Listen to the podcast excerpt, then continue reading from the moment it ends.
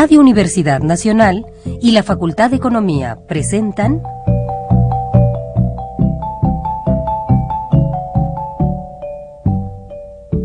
Los bienes terrenales.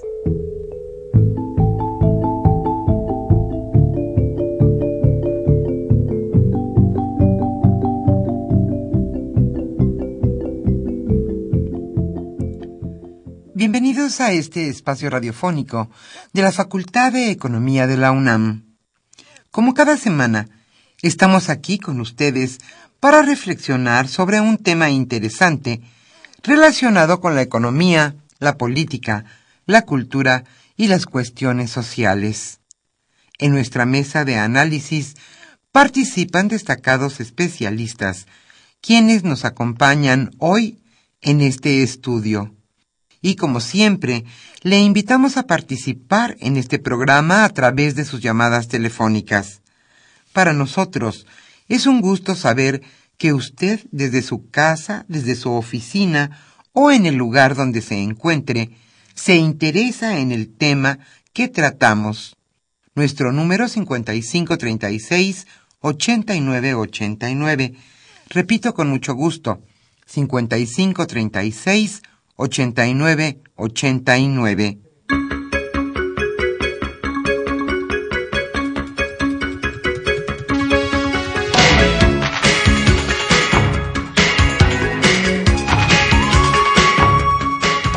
Es un gusto estar nuevamente con ustedes después de las vacaciones de la UNAM y este es nuestro primer programa después de ellas. Hoy, sin duda, abordaremos un tema importante en la economía nacional. Hoy hablaremos en nuestra mesa de análisis sobre el tipo de cambio y la inflación. Alejandro Pérez Pascual charlará hoy con Aníbal Gutiérrez Lara y con Roberto Cabral Bowling. ¿Por qué es tan importante el tipo de cambio? ¿Se está depreciando el peso o se está devaluando? ¿Cuál es su relación con la inflación? Hoy ese será nuestro tema, tipo de cambio e inflación. Este viernes estamos con ustedes Humberto Sánchez Castrejón en los controles técnicos, Pedro Rosales con mucho gusto contestará sus llamadas al 55 36 89 89 y también en el 55 36 4339. Yo soy Irma Espinosa y estaré con ustedes los próximos 56 minutos en este programa. Antes de iniciar nuestra mesa de análisis, le invitamos a escuchar la economía durante la semana. Hoy estaremos obsequiando a los primeros radioescuchas que se comuniquen a los bienes terrenales la revista Investigación Económica.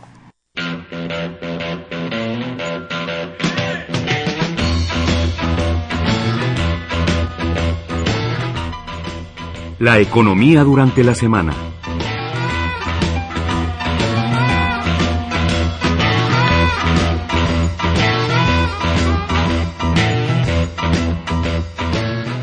¿El peso se deprecia o se devalúa?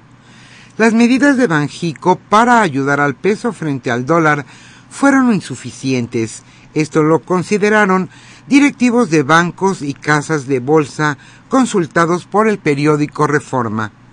A pesar de la subasta de 200 millones de dólares y el anuncio de que a partir de hoy cambia el monto a subastar, el dólar se mantuvo fuerte.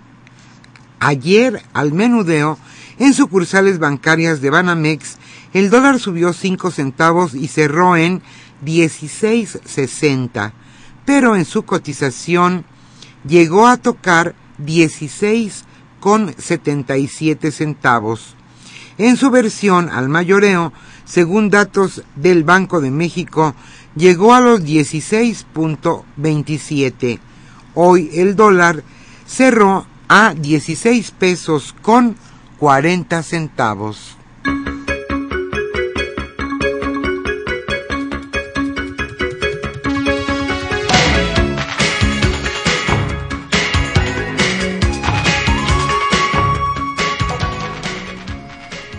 Pero la depreciación o devaluación del peso también beneficia a algunos. Es el caso de los hoteles. El alza desmedida en el precio del dólar no ha sido una mala noticia para todos. Empresas del sector turístico han registrado márgenes de ganancias mayores a los que tenían cuando la paridad del peso era menor. Es el caso, por ejemplo, de AM Resorts, ya que ellos señalan, exportamos los servicios turísticos porque vendemos en dólares a turistas extranjeros en producto nacional, que son las esencias en México, donde tenemos una estructura con una parte de costos en pesos. Por lo tanto, mismos dólares son más pesos.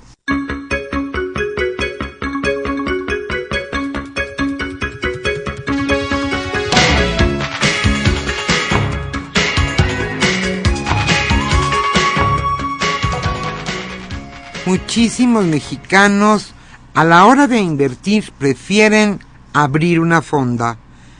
De todos los establecimientos del país, 21% son comercios al por menor de abarrotes y de alimentos, y otro 10.6% corresponde a restaurantes, fondas y similares, esto de acuerdo con el último censo económico. Los negocios dedicados a la venta de comida y bebidas ocupan el primer lugar del total de las 10 ramas con más establecimientos según cifras del Instituto Nacional de Estadística y Geografía, INEGI.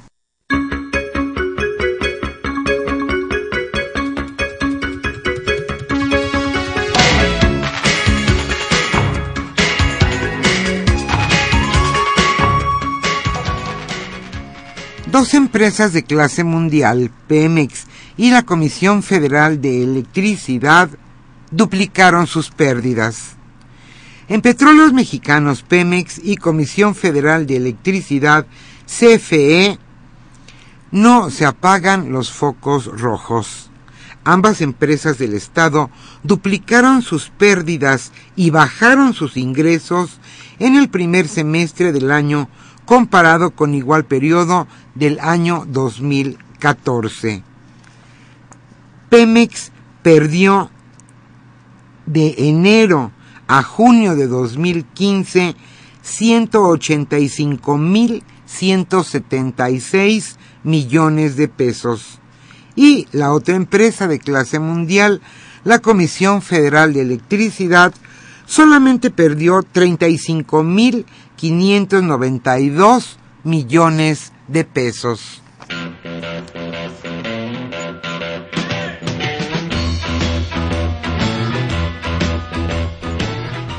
El tema de hoy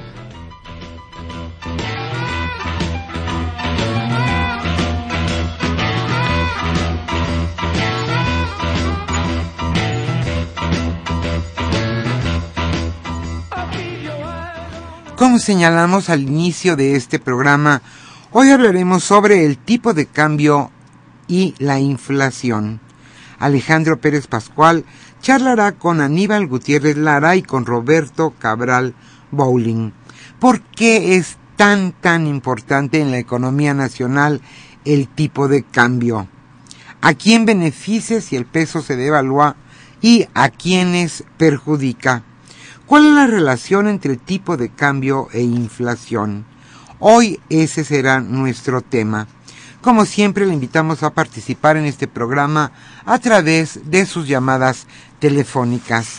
Nuestro número 5536-8989 y también el 5536-4339. Hoy estaremos obsequiando la revista Investigación económica correspondiente a enero-marzo del año 2015. Para nosotros siempre es importante su participación en este programa. Y hoy estaremos escuchando música de ABBA interpretada por la Filarmónica de Londres.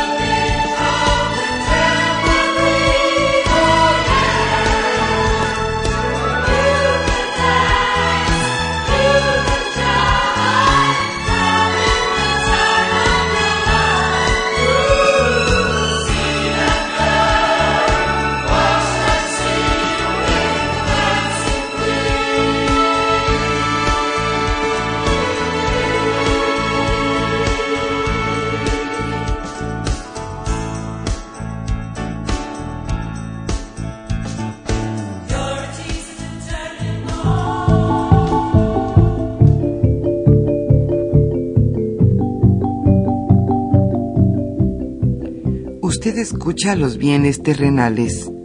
Nos interesa conocer su opinión. Le invitamos a comunicarse a este programa al teléfono 5536 89 89. Repetimos con mucho gusto, 5536 89 89.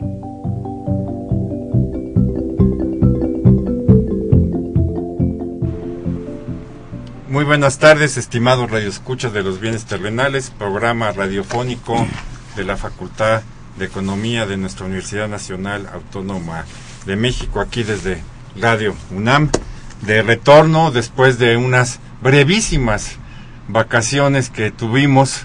Bueno, por lo menos a nosotros se nos hacen brevísimas, aunque a algunos les puedan parecer que fueron, ¿no? Un largo, casi un largo mes sin, sin estar con, con ustedes.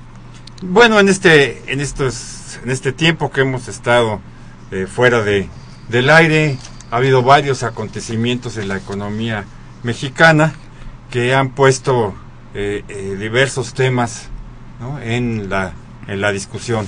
Quizás el que tiene una mayor, este, digamos, impacto en los medios y en, y en la opinión pública es, digamos, las, los vaivenes ¿no? del tipo de cambio que durante todo este año, pero que en el último mes se han agudizado del tipo de cambio de, del peso con el, con el dólar y las repercusiones que esto puede tener en la, eh, en la economía mexicana. Para platicar de, de, este tema, hoy está también con nosotros Aníbal Gutiérrez, a quien ustedes obviamente más que conocen y, y reconocen. Y bueno, trataremos eh, un poco de ir desbrozando ¿no? qué es lo que está sucediendo a este respecto en la economía mexicana y qué es lo que, digamos, puede suceder en el corto y, y, y mediano plazo y por qué estos vaivenes actuales del tipo de cambio son diferentes de otros, ¿no? de otros procesos semejantes que ha vivido la economía mexicana, pues en su larga historia económica, pero quizás eh, la última devaluación, llamémosle así, que todos tenemos eh, en mente, eh, es la de 2008, pero bueno, pues los más viejitos nos acordamos desde la de 1954 y en los libros pues hemos oído todas las del siglo XIX y otras. ¿no? Entonces, Aníbal, eh, ¿por qué esta modificación eh, actual? ¿no? Este vaivén, este sube, baja, regresa ¿no? de eh, el peso frente al dólar actualmente. Gracias Alejandro, eh, saludo al auditorio, ya estamos de regreso. Y antes de entrar al tema Alejandro, ¿qué te parece si le mandamos un afectuoso saludo a Carlos Javier Cabrera Dame, ah, nuestro claro, líder y conductor, que se restablezca pronto, nada más hay que recordarle que a cierta edad hay actividades físicas que no se pueden estar haciendo. ¿no? Ni modo, ni ¿Eh? modo. ¿eh? ¿eh? Este, le, le deseamos una pronta recuperación en sus males que lo aquejan no queremos decir cuáles somos porque siempre hay privacidad, ¿no? Pero le deseamos el mejor saludo, de los restablecimientos ¿eh? y que pronto pueda estar, ¿no? Con el micrófono en mano uh -huh. aquí en este programa de Radio UNAM. Bien, eh, el, el, tema del, del, tipo de cambio siempre ha sido polémico en la economía mexicana. Recuerdo aquel primer artículo que publicamos en Economía Informa, el título era Peso contra dólar, recuento de un intercambio desigual, una pelea sin igual, algo así estaba titulado, ¿no? En, en, papiro aún, ¿no? Exactamente, todavía en papiro y demás. ¿no?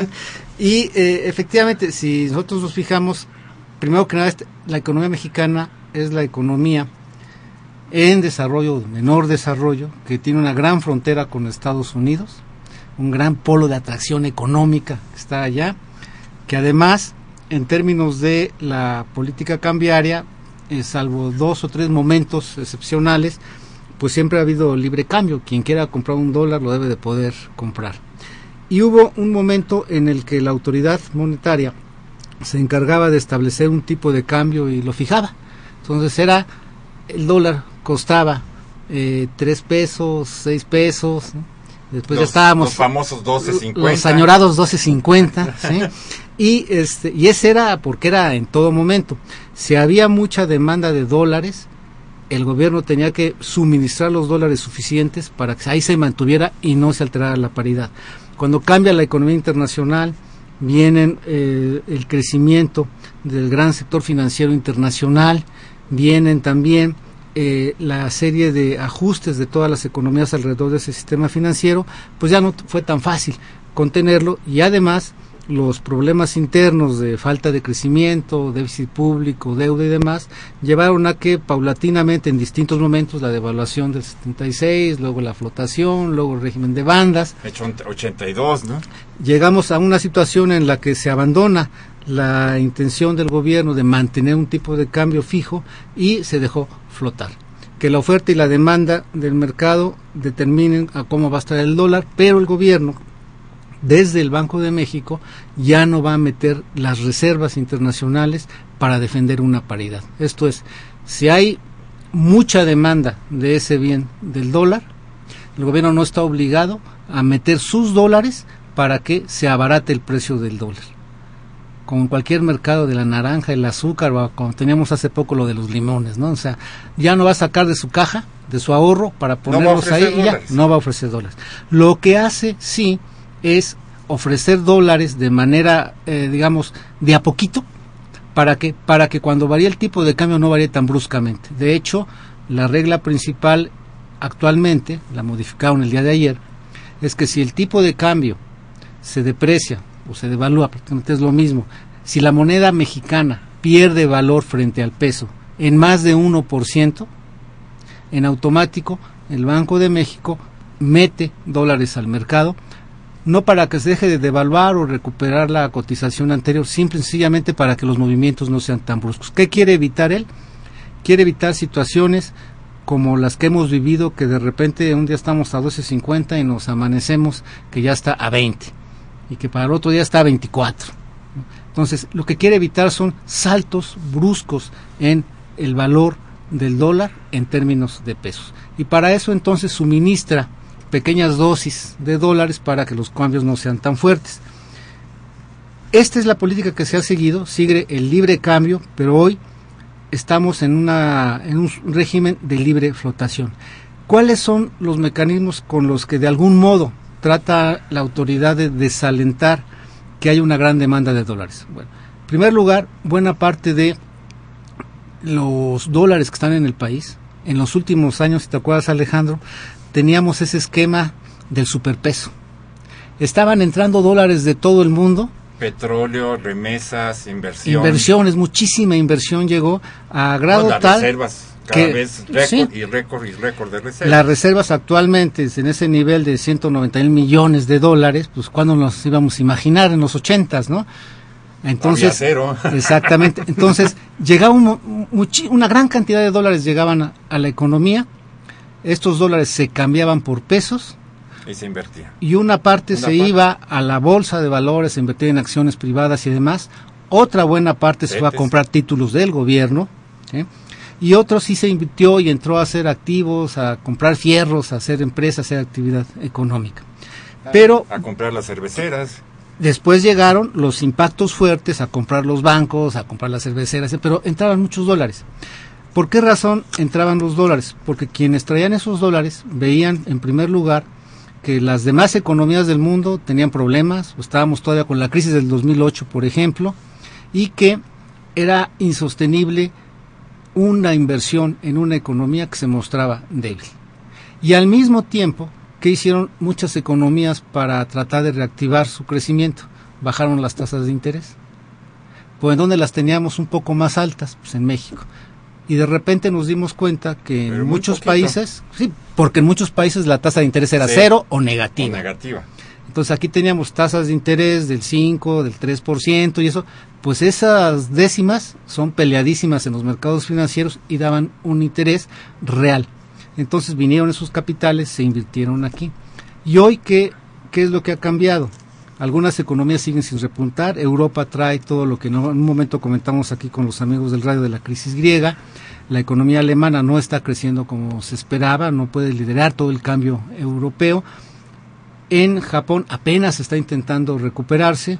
pero aparece ahora la crisis china. China está en problemas, no está creciendo, Rusia evidentemente, y en América Latina, pues Argentina y Brasil también traen serios problemas. Eso es un ejemplo de cómo está el mundo. Entonces, como ellos están así, ¿quién sí creció? Después de una serie de medidas eh, importantes y diferentes a lo que se había hecho en Estados Unidos, el régimen de la administración Obama rescata bancos, rescata industrias, da transferencias directas a las familias para mantener el consumo y le comienza a dar resultados. Va retirando estos apoyos, le cobra lo que les dio a la industria y a los bancos para rescatarlos y ¿qué es lo que queda por hacer? Otro mecanismo que ellos hicieron, bajaron su tasa de interés también casi a cero. Casi a cero. La, Y entonces... la reserva la puso en menos de un cuarto. Exactamente. Entonces, ¿qué, qué, qué pasó aquí? Seguíamos siendo atractivos. Pero hoy ya anunciaron que están creciendo, están generando empleos Dos cuatro, ¿no? y Dos, que tres.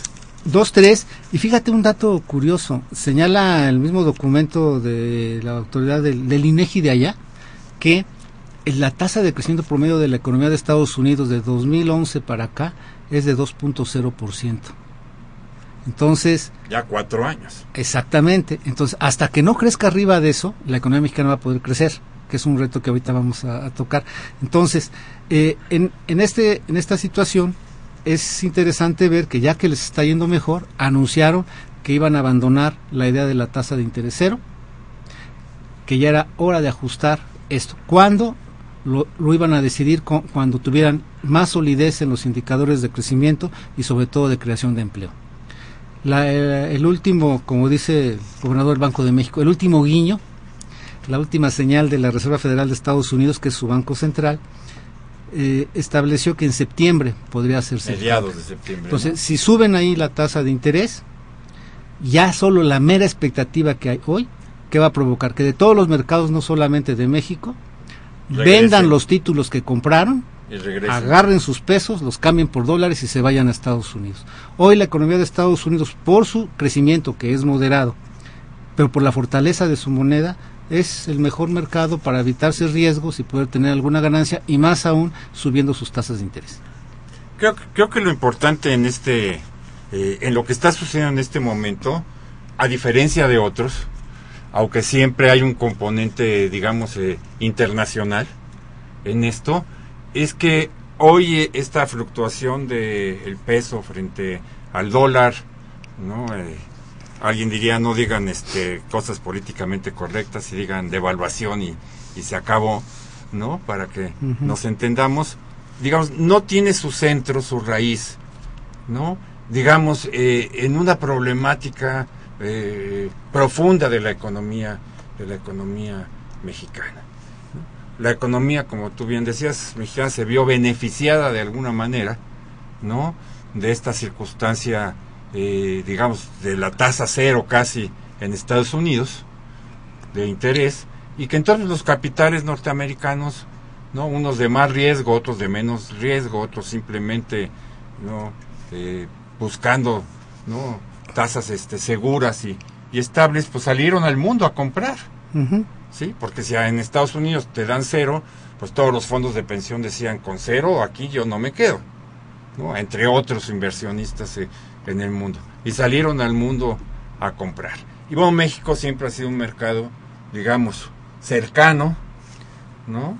Manejable para ellos, con relativamente buenas tasas de, de, de interés, pero bueno, China obviamente era un, un mercado mucho más este atractivo, etc.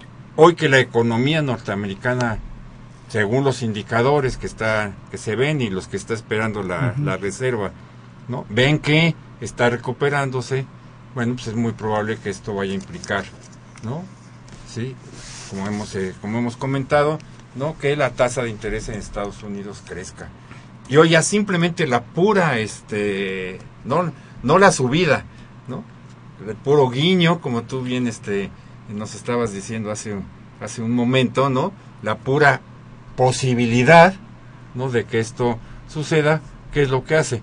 Que muchos de estos capitales que en México y en otros lugares veían unas tasas atractivas en uno, dos, dos y medio por ciento, ¿no? Digan, es momento de volver, ¿no? A Estados Unidos. Entonces, se vencieron estas obligaciones, se vencieron estos CETES, ¿no? Tengo estos pesos, voy, denme mis dolaritos y vamos para San Antonio, Washington, Atlanta, Nueva York, San Francisco o donde sea. O sea, es un juego, ¿no? Que no está directamente, digamos, ligado a un problema, ¿no? Digamos, de la economía mexicana, pero sin, sin lugar a dudas, ¿no? Tiene, ¿no? Una relación. Esto, y quisiera que también que lo comentaras, ¿no? Tiene también un reflejo con las otras monedas. Sí, de hecho, este, ahorita que mencionas toda esta parte donde nos contaste tu recorrido de vacaciones, Atlanta, San Francisco. este, O sea, aquí hay- la colonia Nápoles, ¿no? Exacto. Aquí cada una de las calles. Este, hay, hay una opción ahí interesante. Cuando empezó toda esta volatilidad financiera, salieron algunos datos en los cuales se daba a conocer que la pérdida de valor del peso frente al dólar, con todo y todo, ahí todavía andaba en niveles de una, de una pérdida cerca del 10, 12%, no se comparaba con la que estaba sucediendo con otras. El rublo había perdido más del 40%. Otras estaban perdiendo 30, 40. El euro ¿no? está perdiendo más El o euro- menos igual que nosotros. El euro llega- llegó a estar en paridad uno a uno con el dólar. el dólar. ¿no? Entonces, hubo to- todos esos cambios y todas las monedas se están moviendo, se están ajustando.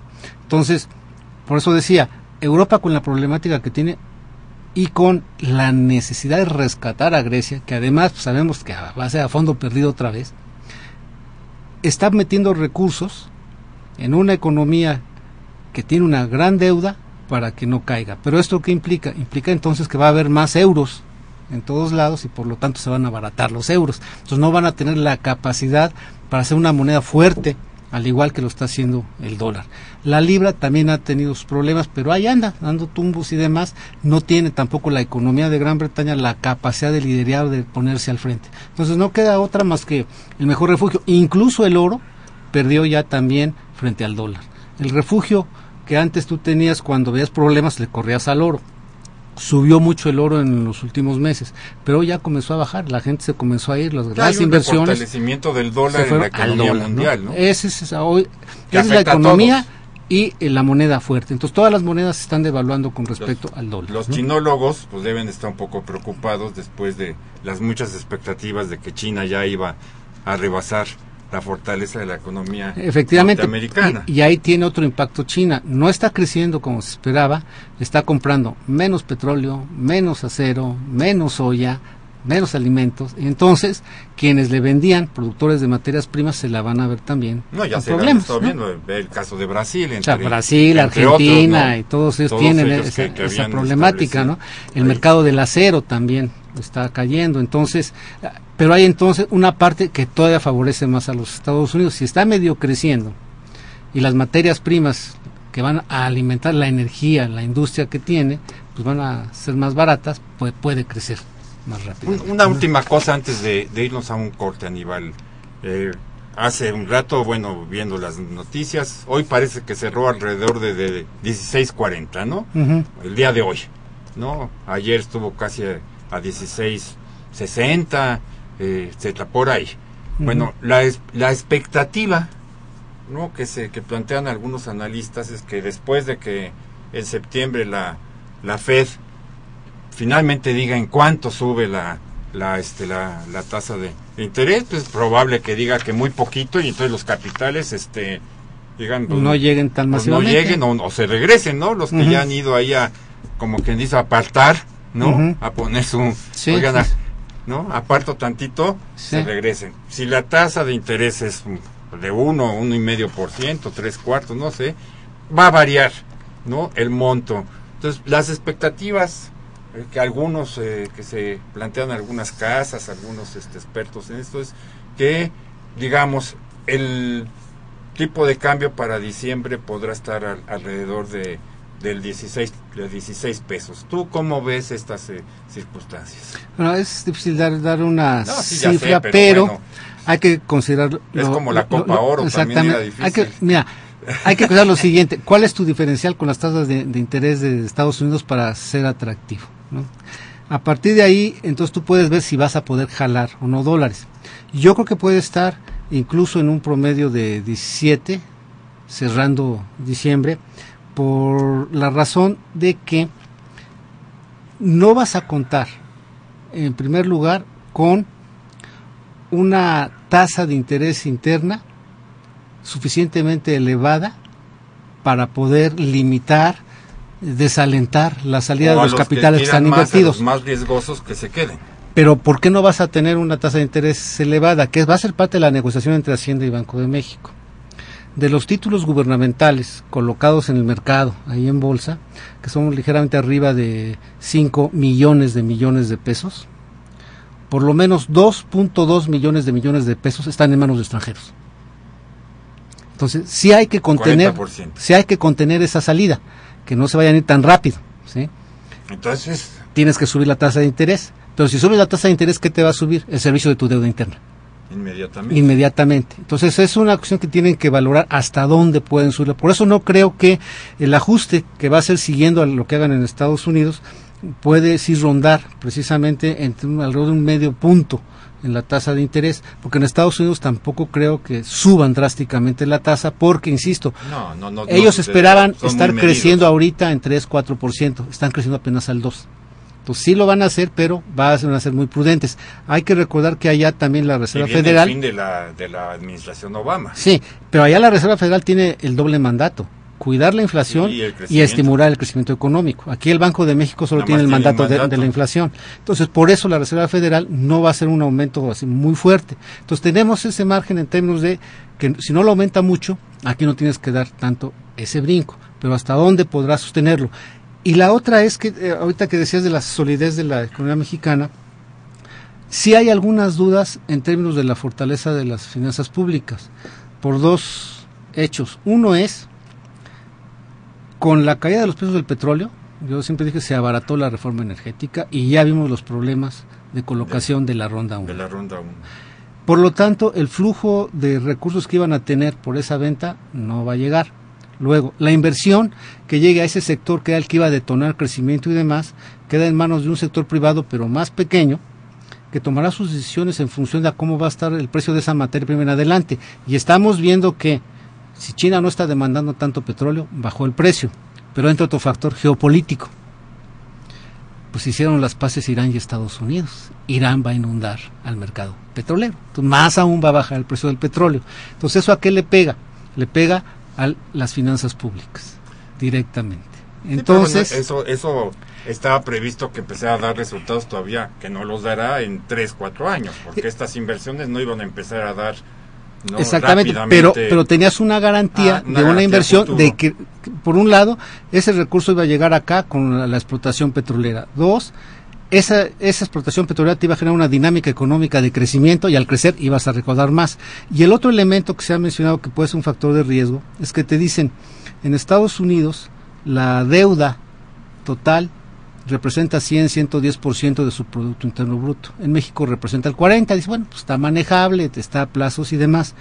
Pero lo que muchos dicen, sobre todo el sector privado mexicano ha insistido en lo siguiente, sí, pero ese, esa cantidad, 40% del PIB como deuda, ¿qué respaldo tiene en términos de los ingresos fiscales? Es deuda pública, necesitas ingresos fiscales para pagarla. El monto es una cosa, pero ¿cuánto estás recabando para, y para respaldar ese monto? Y esos ingresos fiscales no están creciendo a, la velocidad que se esperaba. Entonces, ¿eso qué te crea? Una situación para inversionistas del exterior de cierta duda e incertidumbre de si se quedan por ese pequeño premio o mejor se van por un premio menor pero seguro. Ese es el otro entorno que... que... vamos a un corte, eh, intentaremos este platicar sobre las repercusiones en términos de inflación, ¿no? Y de exportaciones mexicanas, que creo que es otro tema importante en esto después de este pequeño corte.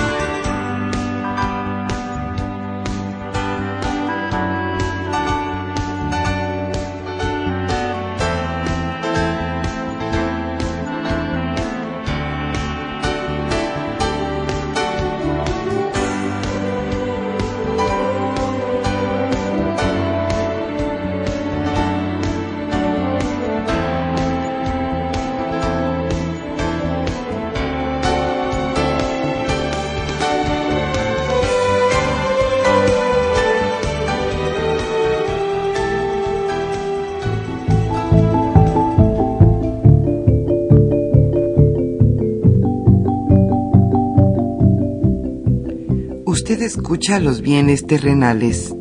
Nos interesa conocer su opinión.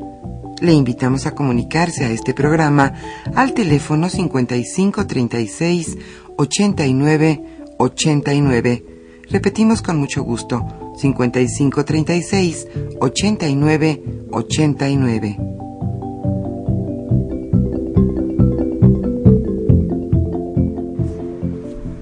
Estamos aquí de regreso con ustedes, estimados radioescuchas, comentando sobre este tema de la, de la devaluación. Y bueno, siempre que hay movimientos en el tipo de cambio, una devaluación, no cuando hay una apreciación, ahí nunca nadie se preocupa, ni, ni, ni siquiera este lo tocamos a veces aquí como tema a, a discutir. Siempre esto está vinculado con la inflación. ¿sí? la, la realidad es que la, la experiencia histórica de muchas ocasiones es que después de las fuertes devaluaciones, antes de que tuviéramos este sistema de flotación que logra que estos tipos de cambio que se modifican no sean de manera tan este tan radical no llegábamos a tener en el 82 este más o menos primero con López Portillo y después con Miguel de la Madrid hasta casi un 400% de devaluación ¿no? Entonces, digamos, ¿no? la opinión pública, las personas, un poco siempre identifican devaluación, ahí viene la inflación y la subida de, de- de precios, este, etcétera, etcétera.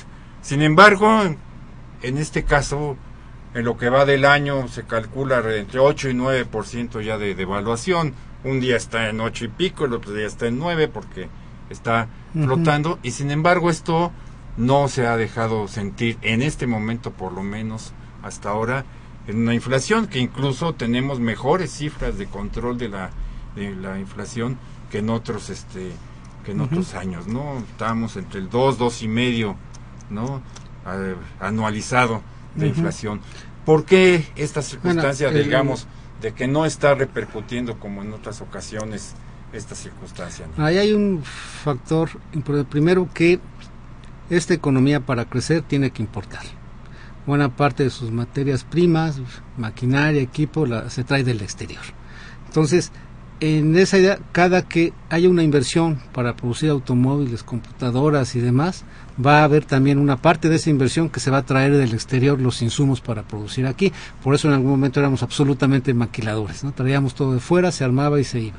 Bueno, hoy hemos avanzado más, pero toda esta nueva industria que se ha desarrollado, pues sigue teniendo una dependencia importante de insumos externos. Entonces, si te, se te encarece el dólar, vas a pagar más cara esas importaciones y tienes que repercutirla en precios.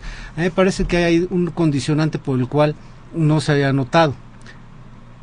Yo creo que uno muy importante es que los precios de la energía, una vez hecho el aumento, ya no ha habido ese deslizamiento, tal y como se comprometieron, y en algunos casos, no sé en qué tanto para empresas, pero para los hogares, se redujo en algo el costo de la energía eléctrica, por ejemplo. Entonces, energía el- eléctrica, diésel, gasolina y demás, eh, o bajaron precios o están contenidos, no están subiendo. Entonces, esto te está impactando costos a la baja.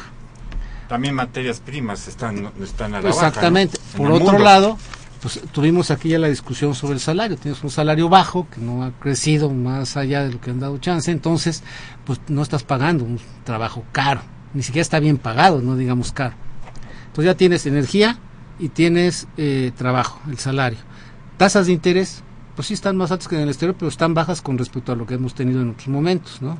Si la tasa esa que nos quejamos de las tarjetas de crédito está alta es por el diferencial que nos cobran para el consumidor, pero hay nichos en términos de la parte de inversión y con la reforma financiera según esto se iba a alentar más, en donde de algún modo, aunque cara, todavía está más barata que como estaba antes la tasa de interés para muchas inversiones y demás, estos tampoco les están pegando. Entonces, teniendo estos, estos elementos controlados, el otro factor es el tipo de cambio, que es el que se empezó a mover. Pero un tanto se compensa porque los otros no han crecido o han crecido muy poco. Y creo que eso ha influido en esto que se llaman los precios básicos de la economía. Pero por otro lado, también había un cierto margen por la industria manufacturera para que no se impactara de inmediato ese incremento en, las en el precio de las importaciones en sus precios finales Este momento concluyó hace como un mes más o menos y estuvieron aguantando, y esto por declaraciones de industriales de la exportación, que ya dijeron que ya este, este nivel del el dólar sí ya es preocupante y va a afectar los precios de sus insumos y por lo tanto sí tiene que haber un ajuste de precios. Aquí, por ejemplo, estaremos pensando en los automóviles, las autopartes ya están más caras, por lo tanto van a, van a impactar en el precio de los automóviles. Pero hay otro sector más vulnerable, más importante. Estamos importando alimentos. Entonces también eso va a comenzar a pegar. Entonces por el momento no se ha notado, el gobernador del Banco de México dice que teníamos una inflación anualizada, como tú decías, de 2.75, incluso por abajo de la meta que siempre ponen de 3 y que se iba muy bien. Y que una de las razones por las cuales ayer se ordenó modificar el esquema en el cual inyecta poquitos dólares al mercado para que no se haya un, haya un gran disparo, una devaluación brusca y fuerte del peso frente al dólar, pues se aumentó los dólares que van a estar metiendo para que tampoco fluya tanto porque ya les preocupó el impacto que esto va a tener a la inflación y lo hacen después de las declaraciones de los industriales manufactureros donde dicen que ya van a comenzar a repercutir eso en precios. Entonces hubo sí un rezago en esa alineación porque sí tenían un margen para aguantar los ajustes. De hecho, si recordamos en algún momento antes de estar en estos niveles, de repente el dólar había llegado a 13 pesos y luego se regresó a 11. Entonces, estas fluctuaciones les dieron ese margen a los industriales y esperaban que hoy fuera también así. Ya se vio que no va a ser tan fácil regresar a niveles de abajo de 15, por lo tanto ya anunciaron. ya no, eso ya, no. ya, ya, anunciaron que precisamente ya va a empezar a repercutir. el piso sería 16, cuando mucho, ¿no? Exactamente, el nivel, el nivel actual, ¿no? Entonces, en esa idea es como, eh, primero, no hubo un impacto inmediato en precios, pero es seguro que lo va a haber y lo vamos a comenzar a sentir en las próximas semanas. Y, bueno, los exportadores, eh, sobre todo de, bienes industriales, de manufacturas y también los de materias primas, bueno, llevan años quejándose de, de, la necesidad de una devaluación. Hoy se da, ¿sí? Entonces, esto, esto se supone o se supondría que por lo menos para ese sector y que esto influiría en el conjunto, ¿no? Este nuevo tipo de cambio en donde finalmente se estabilice, ¿no? Podría ser un aliciente para un incremento, ¿no? Una baja de precio del producto mexicano en el extranjero y un incremento en las ventas, ¿no? Sí, o sea, eh, su producto va a seguir que valiendo... La contraparte, ¿no? Su, su producto que, eh, que se exporta exporta en dólares va a ser más barato entonces es más barato para el extranjero traer su dólar porque vale más pesos. Y por lo tanto, pues se abarata su producto, le pueden comprar más, sobre todo en los sectores, como tú dices, el más dinámico que hoy tenemos otra vez, el, el, el, automotriz, que tanto en la exportación como en el mercado interno, curiosamente, ha crecido a tasas de descanso al 20% la compra de automóviles nuevos en México, el mercado interno, y en la exportación va por ahí también está creciendo mucho. Entonces eso fortalece la capacidad de exportación de estos sectores. Hay que recordar que pues también tenemos otras manufacturas, donde como decía un amigo aquí también en, el programa, pues ahora resulta que son muy buenos exportando agua, ¿no? Porque exportamos mucha cerveza, y, y, la inversión que viene de en cervecerías y la cantidad que se pretende exportar, pues también se ve beneficiada porque va a vender mucho más, va a estar más barato. Sí, o sea, siempre ha habido esta discusión de que, bueno, ¿cuál es el tipo de cambio, el ajuste, ¿no? Más adecuado, ¿no? ¿Sí? O subvaluado o sobrevaluado y siempre hay una discusión en dónde estaría, digamos, un término de, de equilibrio, ¿sí? Que ni perjudique a unos ni favorezca a otros. Y eso, bueno, pues siempre es cada quien lo pone normalmente en donde más le conviene, ¿no? Sí, de hecho, bueno, en, teoría esto tendría que ser, eh, hay una parte como hoy se maneja que es oferta y demanda. Sí, sí, sí. Ese, es el mercado, ahí está el mercado. hay una parte más técnica donde te dicen que lo que tú estás relacionando es poder de compra de dos monedas. De dos monedas. Entonces, si tienen, si, si con un dólar compras una botella de agua y esa misma botella de agua la compras con un peso, quiere decir que las monedas valen igual. Pero ¿qué camina diferente en la economía de Estados Unidos y de México? La inflación. Y la inflación es que pierde poder adquisitivo tu moneda. Entonces va a llegar un momento donde un dólar siga comprando una botella de agua, aquí pero aquí necesites necesitas 10 uno. pesos para comprar esa botella de agua. Entonces ya la paridad ya no te- tiene que ser la misma. ¿no? Ya de 1 a 10. Exactamente, entonces, y esa es la parte donde dicen que es lo que se debe de seguir para ir ajustando precisamente el, el valor de tu moneda frente a la otra, y en este caso muchos decían la inflación en México, con todo y que ha sido baja, está por arriba de la de Estados Unidos y sus principales socios comerciales, por lo tanto hay que ajustarla. Hay que. Pero. ¿y cuál? Pero finalmente nadie, Bueno. no, no hay un consenso sobre cuál de cuál Y- sería el nivel, ¿no? Y, y acuérdate cuando sufrimos la crisis de los ochentas, que parte del ajuste fue el ajuste cambiario, el ajuste monetario, y ahora sí que devaluaron de más, ¿no? Para poder exportar. ¿sí? ¿Qué es lo que quiere hacer ¿No? Grecia y no puede por el euro, entre paréntesis? Ese es uno de los... En términos de política económica, tú tienes la parte de tu política fiscal, ingresos, gastos del gobierno, y en parte de tu política eh, monetaria, tu control sobre el dinero interno y tu política cambiaria. ¿A cuánto va, cuánto va a valer tu moneda frente a las demás? Esa parte de política cambiaria, los países de la zona euro renunciaron a ella, por lo tanto no pueden ajustar con una devaluación. Tiene que ser con política fiscal. Así es. Bueno, vamos con nuestros radioescuchas y sus comentarios y preguntas de esta tarde. Jesús eh, Ríos, mil gracias Jesús por volvernos a, a llamar. De Miguel Hidalgo, ¿qué efecto tendrá la postergación por parte de la Reserva Federal de Estados Unidos en su decisión sobre la tasa eh, de interés de referencia? Pues, ya. Esa ya, ya la estamos Ya, viendo, ya, ¿no? lo- ya un poco la, la comentamos, habrá que pasando el grito y, y el desfile del 16 de septiembre seguramente ya Volveremos a la volveremos realidad. a sabremos qué hace la Fed al respecto. Pablo González de Contreras, ¿cómo afecta a los mercados y economías emergentes que la Fed eleve la tasa de, de interés? Pues que va a traer muchos capitales y todo el mundo va a abandonar, como decíamos, las monedas locales para irse para allá. Eh, Jorge Ramírez de Tlalpan, ¿por qué se está elevando el precio del dólar? ¿Qué medidas pone en marcha el gobierno para detener el precio del dólar que siga en, en aumento? Pues es, es simplemente el Banco de México está subastando, está metiendo al mercado una cierta cantidad de dólares Ya, para reciente, contener ¿no? Desde eso. ayer, anteayer, Ya, ¿no? Tenía ya rato vendiendo 52 millones de 52, dólares todos los 200, días. ¿no? Y si, se- y si variaba mucho el tipo de cambio, metía 200. Hoy está metiendo 200 de entrada y si varía más de 1% el tipo de cambio, va a meter otros 200 diarios. O sea, va a irse a 400. Va a irse a 400. Jorge Ramírez de... Ah, ya. Perdón, Jorge Ramírez de Tlalpan, ¿por qué se está elevando el precio del dólar y qué medidas pone el gobierno? Ya la habíamos... Ya este, las dos eh, hecho demanda. Raúl Muñoz de Xochimilco, al principio del programa mencionaban y hacían la pregunta, ¿se está depreciando o devaluando el peso mexicano? ¿Cuál es la, la diferencia? Ninguna. Ninguna, son términos, Términos este, para decir, para decir lo mismo. creció se incrementó, ¿no? Sí. Es lo mismo. Sí. Alfredo Báez Hernández de Benito Juárez felicitar el programa por el tema que abordan hoy. Gracias. Javier Guerra, gracias, de Benito Juárez también. Con esta evaluación y bajo crecimiento de la economía, ¿no sería factible que pudiéramos caer en stagflation? En No. eh, inflación con estancamiento. No, no, no. Ahorita la parte de inflación va a estar eh, controlada. Lo que sí tenemos es un muy, muy bajo crecimiento con respecto a las expectativas que se tenían. ¿no? Sí, lo, lo, lo, lo pasa es que yo, bueno, ya es un, un- un comentario. eh,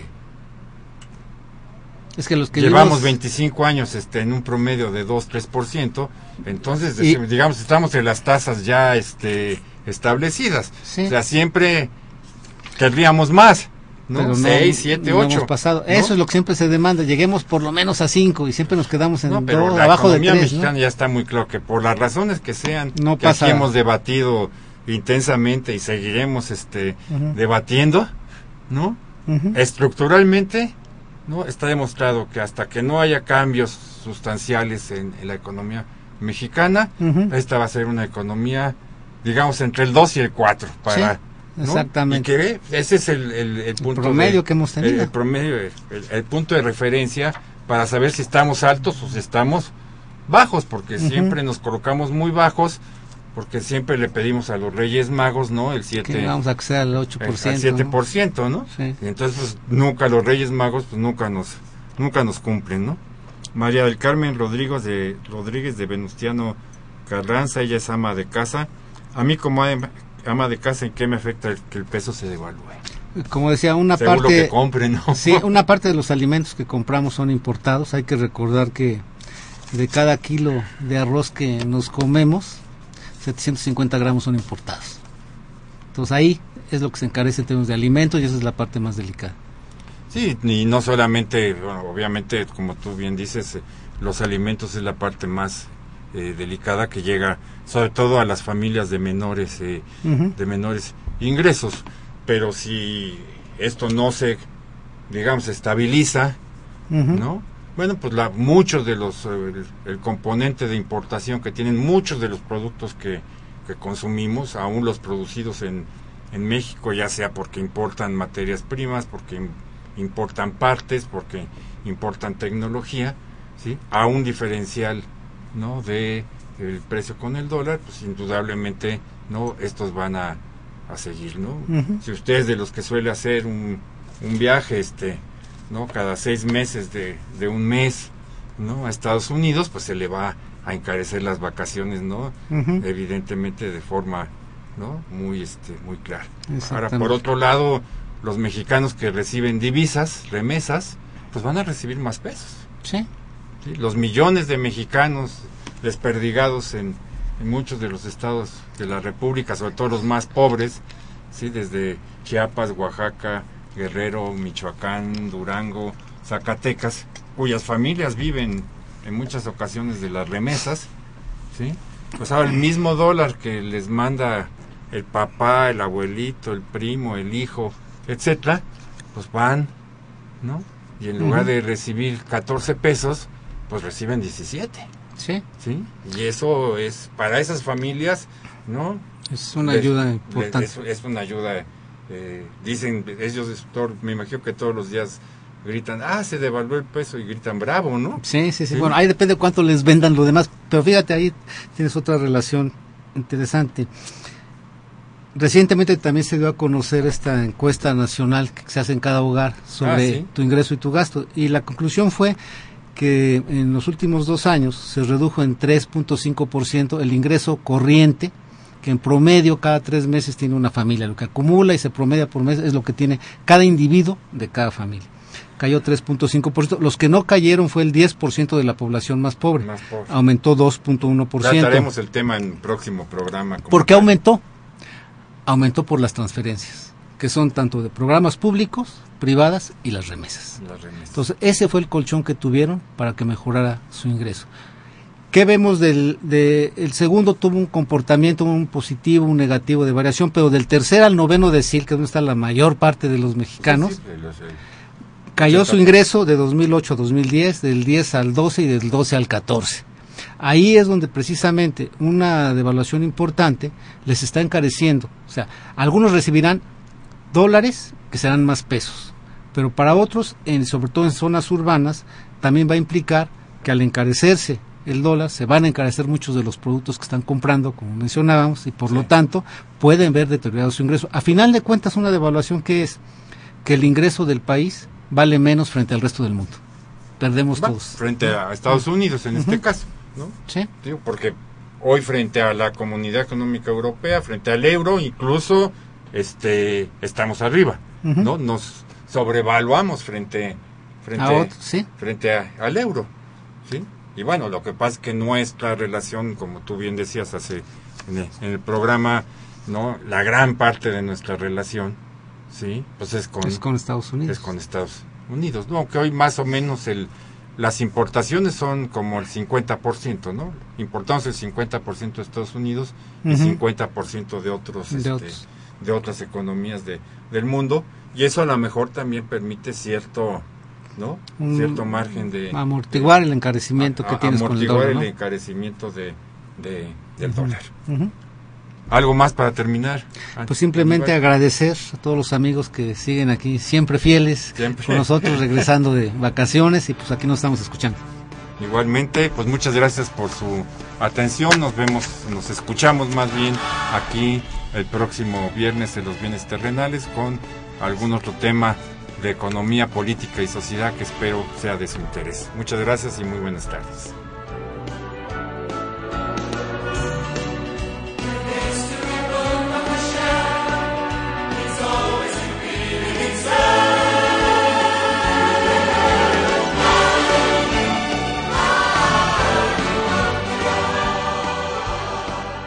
Agradecemos su atención y participación en este programa a través de sus llamadas telefónicas y la invitamos la próxima semana a la misma hora en otro programa más de los bienes terrenales. La coordinación general fue de Carlos Javier Cabrera Adame.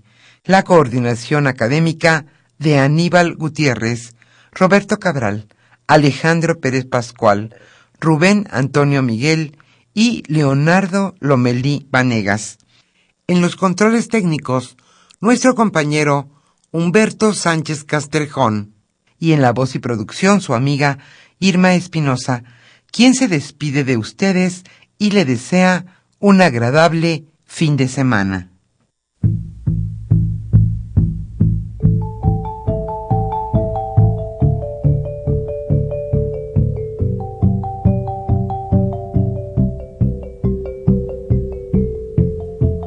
Radio Universidad Nacional y la Facultad de Economía presentaron